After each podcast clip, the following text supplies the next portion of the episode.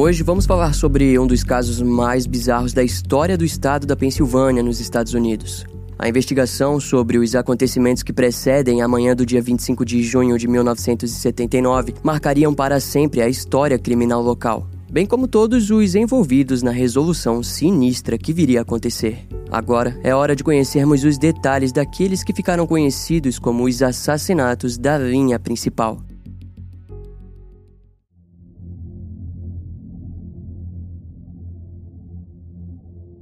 Era por volta das 5 horas da manhã da segunda-feira do dia 25 de junho de 1979, quando as autoridades da cidade de Suatara Township, na Pensilvânia, receberam uma ligação estranha anônima. Segundo a pessoa na linha que preferiu não se identificar, ela havia avistado uma mulher que descreveu como doente no estacionamento de um motel da região. Vale lembrar que nos Estados Unidos os hotéis são chamados de motéis, então não possuem o mesmo significado que no Brasil. Tendo dito isso, o motel em questão se chamava Host Inn, em Harrisburg, um local que frequentemente era usado como centro de convenções e ficava a pouco mais de 5 quilômetros do centro da cidade. Quando os primeiros patrulheiros foram enviados para lidar com a ocorrência, eles logo notaram que havia algo errado. Era por volta das 5 e meia da manhã quando observaram no estacionamento do Host Inn um Plymouth Horizon vermelho alaranjado com o porta-malas aberto. Ao se aproximarem, um corpo feminino nu foi revelado. E o que deveria ser uma ocorrência normal rapidamente se tornou em um caso de homicídio. O estacionamento do motel foi tomado por policiais e pela equipe forense, fazendo com que automaticamente recebesse a atenção da mídia. No entanto, a polícia não revelou nenhuma informação inicial sobre a natureza do crime. Por muito tempo, tudo o que os moradores sabiam era de que a vítima apresentava sinais de traumas físicos, Assim, no início da tarde, ela foi identificada como a professora Susan Gallagher Heiner, de 36 anos. Contudo, o mistério ao redor da sua morte logo se tornou ainda mais sinistro, pois os filhos da mulher, Karen, de 11 anos, e Michael, de 10, estavam desaparecidos. Em resposta, uma investigação maior foi iniciada na procura pelo paradeiro das crianças. O primeiro policial a falar oficialmente com os moradores locais foi Jack Holtz, do quartel de Harrisburg, que disse acreditar que as crianças poderiam estar nas mãos de algum amigo da vítima, mas também alegou que a polícia duvidava que isso realmente tenha acontecido. Conforme a natureza do crime foi sendo trazida à tona, diversas questões foram levantadas, principalmente sobre o perfil de Susan, que era incompatível com um caso como aquele. Ela era uma mãe solteira, trabalhadora e amorosa com os filhos. Seus vizinhos relataram aos jornais que Susan era uma mulher cautelosa que sequer saía de casa e odiava locais como bares e festas. A opinião pública era forte. Para eles, o indivíduo que cometeu o crime era alguém muito próximo. Assim, a polícia foi rápida em investigar o ex-marido da mulher, Kenneth Heiner, o qual morava na cidade vizinha de Narberth. Porém, ele foi eliminado da lista de suspeitos, pois não tinha nenhum motivo financeiro ou pessoal para cometer o crime. Kenneth também já havia se casado novamente e sua nova esposa recém tinha dado à luz. Além disso, ela mesma ofereceu um álibi sólido do paradeiro do seu marido durante todo o fim de semana. Então, para descobrir mais sobre o crime, os investigadores analisaram os últimos passos da vítima. Ao que parece, na sexta-feira, Susan estava registrada como convidada de um workshop onde o tema era Pais sem Companheiros. A sua ausência foi notada por algumas pessoas que já estavam acostumadas a verem a mulher participar como membro ativo daqueles workshops sobre paternidade. Também foi descoberto que Susan já havia reservado um quarto no motel George Washington Motor Lodge, próximo de Allentown, onde permaneceria para ir ao evento. No entanto, ela não havia feito o seu check-in no motel. Posteriormente, os investigadores descobriram que, na verdade, Susan tinha tentado cancelar os seus compromissos no workshop. Ela tentou falar com uma das organizadoras para que encontrasse uma substituta, alegando que tinha um novo compromisso marcado para sexta-feira e que não poderia perdê-lo. Além disso, funcionários do motel também relataram que Susan ligou para o local e tentou cancelar sua reserva. E essa mudança repentina de planos deixou os investigadores locais instigados a descobrir e desvendar o mistério. Mas o problema era que o local em que o crime havia acontecido ficava na fronteira de diversos departamentos de polícia. Em outras palavras, o caso foi investigado pela Polícia Estadual da Pensilvânia, pelo quartel de Harrisburg e de Belmont e também pela Polícia da Filadélfia. Assim, como resultado dessa indecisão sobre quem investigaria o caso, a primeira semana seria lenta, pois todos estavam trabalhando além das fronteiras de seus departamentos. Tanto que a autópsia foi feita no condado de Dauphin pelo legista William Bush, que não era um patologista forense. De qualquer modo, ele registrou que a causa da morte poderia ter sido um estrangulamento ou um sufocamento. No corpo de Susan foram notados sinais de cortes e hematomas, indicando um grau de violência preocupante. William também disse que, antes de ser morta, a vítima provavelmente havia sido severamente espancada. Para os investigadores, o aspecto mais interessante foi o fato de ela não ter sido agredida sexualmente, algo comum para aquele tipo de crime. A ausência de violência sexual levaria os investigadores a acreditarem que, de fato, o assassinato pudesse ter sido cometido por alguém que a conhecia. William também descobriu vestígios de fita adesiva na região da boca de Susan, que poderia ter prejudicado a sua respiração. No fim do relatório, foi concluído que a vítima estava morta há aproximadamente 24 horas quando o seu corpo foi encontrado. Nos dias seguintes, os resultados de sangue e tecido foram finalmente revelados à mídia. Susan teria sofrido a injeção de uma dose letal de morfina antes de sua morte.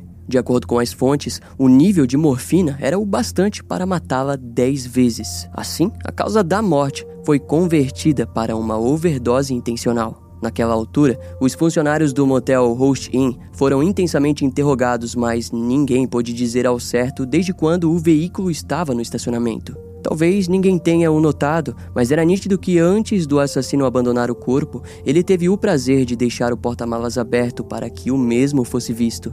Além disso, dentro do veículo poucas evidências foram encontradas, como uma garrafa vazia de Coca-Cola, um cobertor e embalagens de fast food. Um dos itens que chamou a atenção foi um pente azul que tinha cravado em si o nome do 79º Comando de Reserva do Exército de Norristown, e além dele, abaixo do banco da frente foi encontrado um pênis de borracha. De acordo com as análises, o item não pertencia a Susan, mas foi colocado pelo criminoso como uma forma de confundir a natureza do crime. Curiosamente, análises posteriores em busca de impressões digitais, fibras ou qualquer coisa que levassem à identidade do assassino não foram encontradas, indicando um grande nível de cuidado do criminoso. E no próprio corpo de Susan também não foi possível localizar quaisquer tipos de evidências como aquelas. As buscas por pistas se estenderam por toda a região, onde centenas de pessoas foram interrogadas na esperança de que encontrassem alguém que havia visto o veículo e as pessoas dentro dele. Até mesmo cobradores de pedágio foram interrogados, mas ninguém sabia de nada. Então, as suspeitas caíram sobre os familiares, amigos íntimos e até para o recente namorado de Susan, William Bradfield, de 46 anos. Porém, todos continham álibis fortes para o fim de semana do crime. Na residência da vítima, os investigadores presenciaram um local intocado e digno de uma casa cuidada por uma mão atenciosa. Tudo apontava para o fato de que na noite de sexta-feira, Susan organizou todos os cômodos e roupas e partiu com os seus filhos para um local desconhecido. Seria somente no mês seguinte ao crime que a unidade de investigação de Harrisburg apontaria para uma pista interessante. Foi notado que um advogado da Filadélfia apresentou um recurso em que qualquer testemunho que Susan possa ter deixado não seria tocado até que o ex-marido da mulher e seu irmão o revisassem. E esse advogado em questão tinha sido contratado por ambos, o ex-marido Kenneth Heiner e o irmão da vítima Patrick Gallagher. O recurso foi arquivado no condado de Montgomery e em Delaware devido ao fato de que a casa de Susan ficava na fronteira entre os condados, e aquilo tinha deixado os investigadores, digamos assim, abismados. Seria possível uma motivação envolvendo ganho material ter levado ao assassinato da mulher? Foi com esse questionamento que eles descobriram que algumas semanas antes de sua morte, a vítima tinha feito uma alteração em seu testamento. Mas, diferente do que os familiares imaginavam, não haveria nada para eles. A mudança envolvia apenas o namorado de Susan, William Bradfield, que receberia o benefício de um seguro de vida de 500 mil dólares. E também outro no valor de 160 mil dólares em Nova York. Mais alguns documentos de bens em valores exorbitantes e dados pela mãe da vítima após a sua morte também foram feitos por Susan.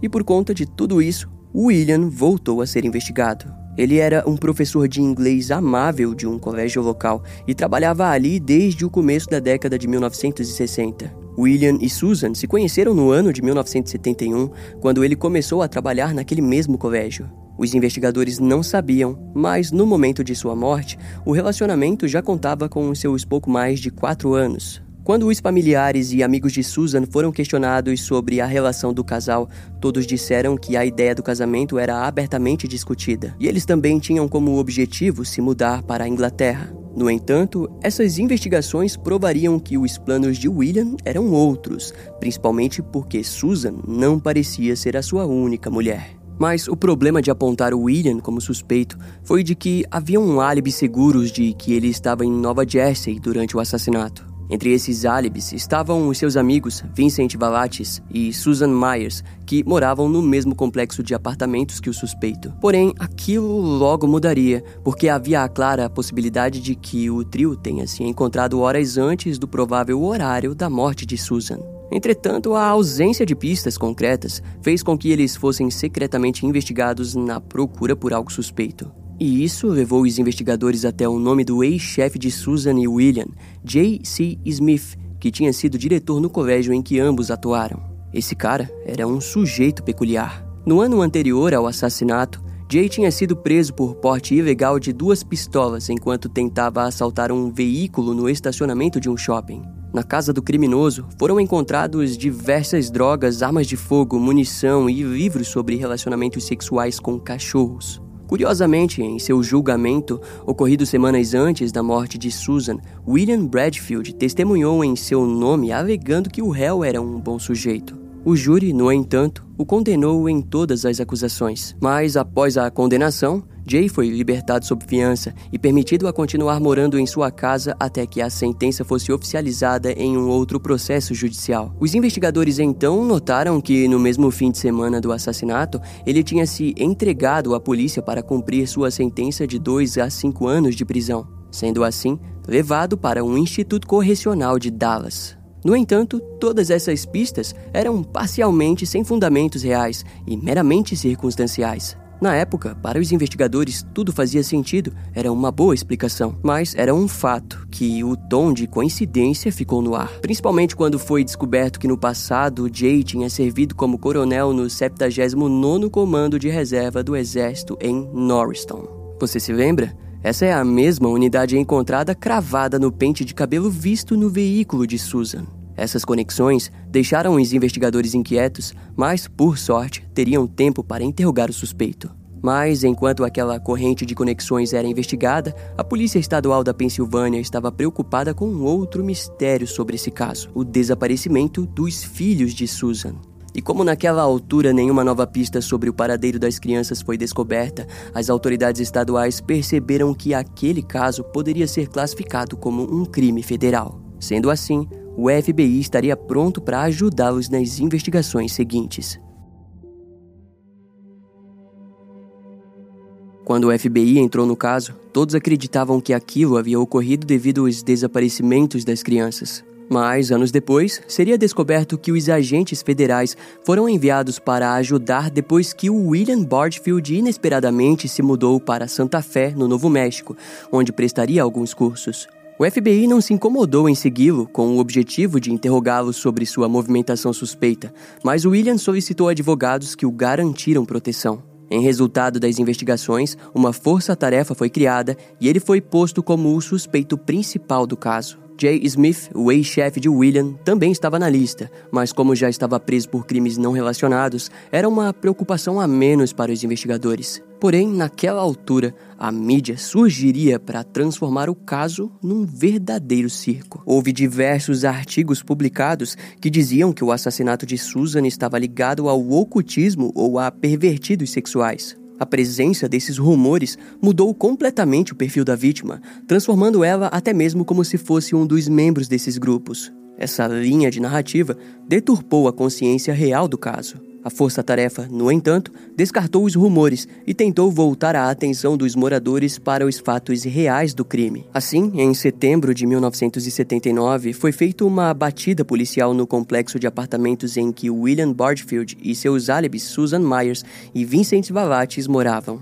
Aquilo foi feito depois que uma ligação anônima afirmou que Karen e Michael Rainer, filhos de Susan, estavam supostamente enterrados atrás de um complexo de apartamentos. Contudo, a busca foi frustrante. No final do mês, um regimento interno de júri foi convocado para definir se a linha investigativa da polícia realmente fazia sentido ou não. Em resultado, diversas testemunhas foram chamadas para depor, mas muitas estavam prontas para lutar judicialmente para que aquilo não ocorresse facilmente. E enquanto isso, uma pista levou a força-tarefa a perceber que no ano anterior, a mãe de Susan havia falecido e deixado uma herança de 200 mil dólares em propriedades e 30 mil dólares em dinheiro, que foi transferido para a conta da mulher. Mas, curiosamente, nos meses seguintes, valores enormes de dinheiro passaram a ser retirados frequentemente da conta da vítima. As investigações levaram à descoberta de que Susan havia falado com o banco para que o seu dinheiro fosse posto em investimentos. No entanto, quem administrava aquilo era o William Bradfield, que a garantiu que os investimentos resultariam em dinheiro para se mudarem para a Inglaterra. Mas, obviamente, a investigação provou que, através de um processo de fraude, o sujeito estava, na verdade, roubando dinheiro de sua namorada. Aquilo trouxe a motivação do crime como financeira novamente à tona. Em dezembro de 1979, uma ação civil foi movida em nome de Susan pelo seu irmão e ex-marido, que clamavam abertamente por justiça. Afinal, se você perceber, em todo esse caso eles ficaram sem resposta alguma sobre a natureza do que havia acontecido. William Bradfield foi chamado para testemunhar em um tribunal do condado de Delaware, onde se recusou a responder às perguntas, que eram respondidas pelo seu advogado. Em resumo, a defesa do sujeito alegou inocência quanto às acusações do roubo do dinheiro de Susan, mas ofereceram um acordo com o Estado para que o testemunho da mulher fosse processado. Nos meses seguintes, o processo civil se arrastaria, e enquanto isso, o preso Jay Smith voltaria a receber atenção. Em maio de 1980, a sua casa foi revistada na procura por pistas. Assim, fibras foram retiradas do seu carpete e comparadas com supostas fibras encontradas no corpo de Susan. Aparentemente, elas combinavam, e os investigadores estavam decididos a apontar Jay como envolvido no assassinato. Mas isso seria deixado de lado para que o foco fosse no processo contra William. Em junho, ele foi chamado para o julgamento civil no qual estava sendo acusado de fraude pelos familiares de Susan. Daquela vez, o seu advogado não falou por ele, mas William alegou que o relacionamento com Susan não era tão sério quanto todos imaginavam. Diante o tribunal, ele descreveu a mulher como uma amiga a qual ele considerava muito problemática. Aquilo ia contra o que todos os amigos, familiares e vizinhos sabiam sobre Susan.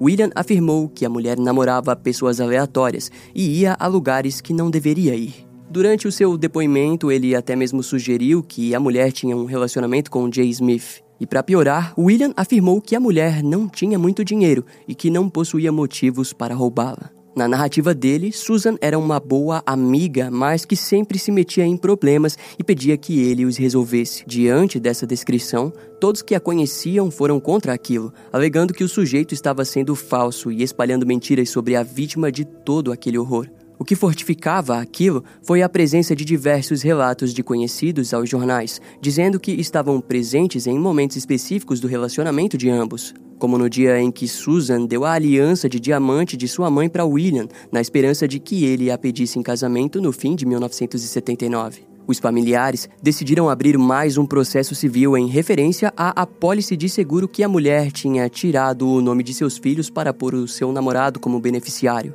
O objetivo daquilo era arrecadar dinheiro para uma investigação privada que visava aumentar os recursos para a polícia que já investigava o caso. A mídia reagiu a todo esse caso de maneira esperada. Conforme o julgamento de William era processado, diversos artigos surgiram falando sobre quem ele realmente era. Alguns jornalistas investigativos foram a fundo e trouxeram à tona uma antiga suspensão que ele havia recebido como educador do ensino médio devido a fraudes. Ele também era suspeito de estar em vários outros relacionamentos enquanto ainda estava com Susan. E, realmente, William era um sujeito que os próprios jornais descreveram como hipnótico para as mulheres. Alguns artigos foram mais ousados ao informarem que Susan havia começado o relacionamento com William quando ainda estava casada, surpreendendo familiares e amigos. Mas os jornalistas também procuraram não diminuir o seu lugar na história como vítima de um crime. No entanto, a opinião pública ficaria ainda mais fervorosa quando, em fevereiro de 1981, William foi inesperadamente preso sob duas acusações de roubos e uma acusação de conspiração quanto ao dinheiro de Susan. No momento da prisão, o acusado estava em casa ao lado da acadêmica Wendy Ziegler, de 20 anos, que foi levada sob as mesmas acusações. Ao que parece, os dois tinham um relacionamento secreto desde a formatura da garota do ensino médio. Alguns dias depois, ambos saíram sob fiança, mas mesmo assim ficaram à vista das autoridades e foram forçados a comparecer no tribunal para responder pelas acusações. Junto a isso, a promotoria do condado de Delaware chamou William para finalmente resolverem o processo civil envolvendo os familiares de Susan. Mas daquela vez, a acusação trouxe uma testemunha ocular chamada Christopher Papas, ex-aluno do réu, que conectou o acusado ao dinheiro roubado. Também foi levado ao tribunal diversos recibos assinados por Susan, que foram provados serem falsificados por William. Em agosto de 1981, ele foi considerado culpado pelo roubo de 25 mil dólares de Susan Heiner. Sua sentença foi de sete anos e uma multa de 15 mil dólares, sendo mais tarde transformada em 150 mil dólares. Já o Wendy pagaria uma pena menor por cooperar nas investigações e no depoimento diante ao tribunal. Em dezembro daquele ano, a investigação do assassinato de Susan Heiner foi transferida e assumida pelo procurador-geral da Pensilvânia, Leroy Zimmerman. No anúncio público, ele disse que o caso era complexo, mas merecia um novo olhar e esforços que levassem à resolução do caso, que o próprio descreveu como bizarro. Em janeiro de 1982, o procurador-geral e o grande júri chamaram todas as pessoas envolvidas no caso para participarem daquela primeira tentativa do governo de medir a linha investigativa da história. Isso ocorreu sem o conhecimento do público. E os primeiros a serem ouvidos foram os promotores, que vieram afiados. Eles trouxeram uma nova narrativa interessante sobre Jay Smith. Depois que as fibras foram encontradas em sua casa, os investigadores descobriram que a sua filha e genro, Stephanie e Edward Hansberger, estavam desaparecidos desde fevereiro de 1978. Ambos eram viciados em drogas e simplesmente sumiram um ano antes do assassinato de Susan.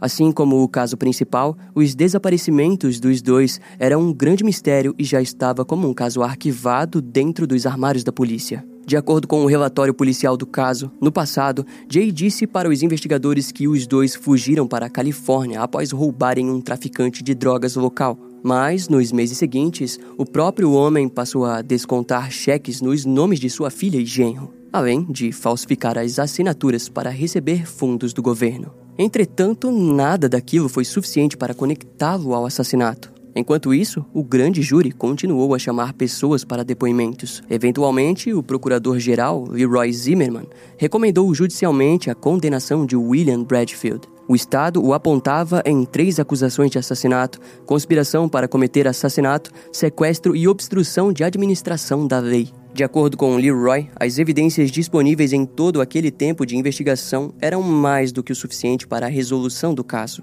Naquela altura, o Estado de Justiça da Pensilvânia já acreditava que as crianças possivelmente também estavam mortas. Na narrativa do procurador, William havia entrado em contato com Jay Smith para que o mesmo cometesse os assassinatos. Ou seja, ele sabia que Susan e as crianças seriam mortas, mas não fez nada para impedi-lo. Na coletiva de imprensa de abril de 1983, Leroy disse que as acusações contra William foram seguidas depois que um dos seus companheiros de prisão, Proctor Noel, de 23 anos, alegou que durante uma partida de xadrez, William confessou os assassinatos. O procurador também garantiu que o preso fez isso por sua própria vontade, sem receber nada em troca. No futuro julgamento, os antigos álibis de William, Susan Myers e Vincent Vavates foram convidados a fazerem um acordo com a promotoria, onde não receberiam as mesmas acusações que o acusado principal em troca de um depoimento. Acordo esse que foi aceito pelos dois. Então, em junho de 1983, William, já falido,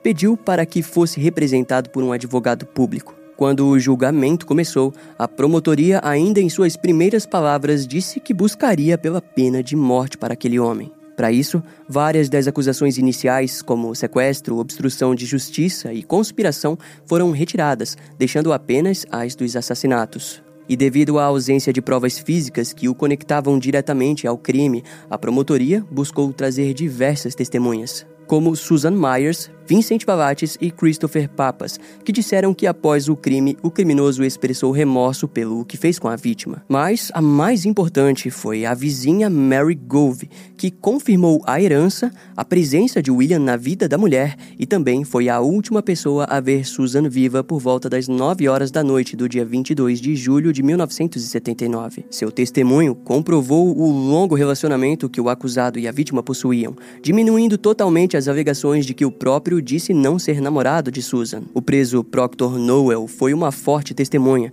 ao contar para o júri tudo o que William havia dito durante o seu tempo preso. A amante do acusado, Wendy Ziegler, também testemunhou que durante os meses do relacionamento entre William e Susan, ela retirou a pedido do homem milhares de dólares roubados da vítima. Curiosamente, isso teria acontecido enquanto as investigações do assassinato ainda estavam ocorrendo, demonstrando um comportamento frio por parte do réu. Nos argumentos finais, o vice-procurador-geral Richard Guida foi quem disse que, com base em todas as evidências apuradas, tudo apontava para um grande esquema que girava em torno de ganho financeiro. De maneira interessante, Richard também apontou para o fator de que, para as apólices de seguro virem para William, o corpo de Susan precisaria ser encontrado e, por aquele motivo, tinha sido posto em um local tão visível. Ou seja, diferente do corpo das crianças, que foi escondido com um cuidado surpreendente, mas ao mesmo tempo ele simplesmente os descartou, pois não eram importantes. Enfim, a deliberação por parte do júri durou cerca de 90 minutos. Ao fim, William Bradfield, visivelmente angustiado, foi considerado culpado de três acusações de assassinato em primeiro grau. A sentença final ficou nas mãos do juiz Isaac Garb, que disse que não condenaria o criminoso à morte. Tal afirmação fez com que William sorrisse, mas logo aquele sorriso desapareceu quando a sentença de prisão perpétua por cada assassinato foi lida. A defesa tentou abrir um recurso para apelar contra a condenação, mas foram rejeitados. No entanto, embora houvesse a condenação do assassino, o caso continuou aberto para que o paradeiro das crianças fosse investigado até o fim, e por esse motivo, Jay Smith se tornou um novo alvo da Procuradoria-Geral. Durante todo aquele tempo em que as atenções foram para William,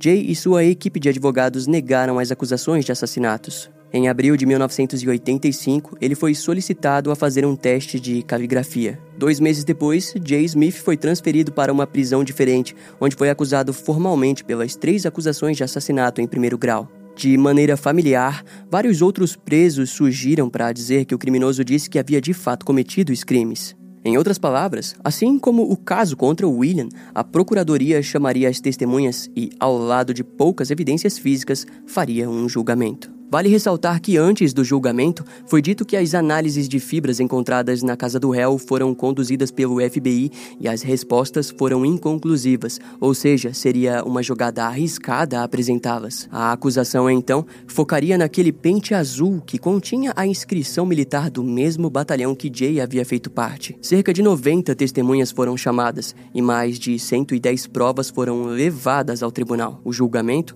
durou três semanas e Jay Smith acabou sendo sendo considerado culpado de três acusações de assassinato em primeiro grau. A sua sentença, no entanto, foi diferente da de William. Ele foi condenado à morte na cadeira elétrica. Na época, isso foi considerado o fim de todo o caso. Mas ao longo dos anos, Jay seguiu alegando que William havia plantado evidências para culpá-lo, como foi o caso do pente. Assim, como resultado dos diversos pedidos do réu, em 1989 o tribunal decidiu reavaliar o caso. E para a surpresa de todos, diversos furos foram encontrados. O mais interessante foi o achado de indícios de que o autor de livros de crimes, Joseph Van Baal, que naquela altura já havia escrito um livro sobre o caso, teria pagado cerca de 50 mil dólares para o policial Jack Holtz divulgar informações confidenciais antes e depois do julgamento. Se você não se lembra, Jack foi o primeiro policial a falar publicamente sobre o caso, como também um dos investigadores que esteve sempre presente na força-tarefa. Diante disso, em dezembro de 1989, a Suprema Corte da Pensilvânia anulou a sentença de Jay Smith. Essa confusão levou o vice-procurador-geral Richard Guida, responsável pelo caso, renunciar o caso e entrar em desgraça. Tanto que, mais tarde, ele foi preso em uma operação de distribuição de drogas. Inclusive, em seu julgamento, Richard admitiu ter usado cocaína durante as acusações contra Jay Smith. Em resultado, era questão de tempo até que Jay pagasse pelos seus crimes menores e voltasse a viver sua vida tranquilamente. Enquanto isso, em nível civil, William Bradfield faria de tudo para não pagar o que devia para a família Rainer. E foi assim até 1996, quando o processo foi vencido e uma quantia foi retirada de uma das contas do criminoso. Dois anos depois, William, já com seus 64 anos, foi encontrado inconsciente em sua cela e levado para o hospital, onde foi declarado morto por parada cardíaca. Após a sua morte ser divulgada, algo interessante aconteceu. Entre suas coisas na prisão, foi encontrado uma foto polaroid de uma pedra rodeada por árvores e folhas no chão. Para os investigadores responsáveis pelo caso, aquilo se tratava de uma foto mórbida do túmulo improvisado das crianças Karen e Michael Rainer. Quanto a isso, um pequeno grupo de policiais tentaram localizar o local, mas sem sucesso. Além de William, o ex-marido de Susan, Kenneth Rainer, também viria a morrer em 2002, sem nunca receber respostas do que aconteceu com os seus dois filhos. Em 2009, Jay Smith faleceu aos 80 anos, inocentado de sua participação no caso e também no desaparecimento de sua filha e genro datado de 1978. Ao fim, todos os suspeitos pelo crime levaram os seus segredos para o túmulo e talvez o mundo jamais descubra a verdade por detrás do desaparecimento das crianças.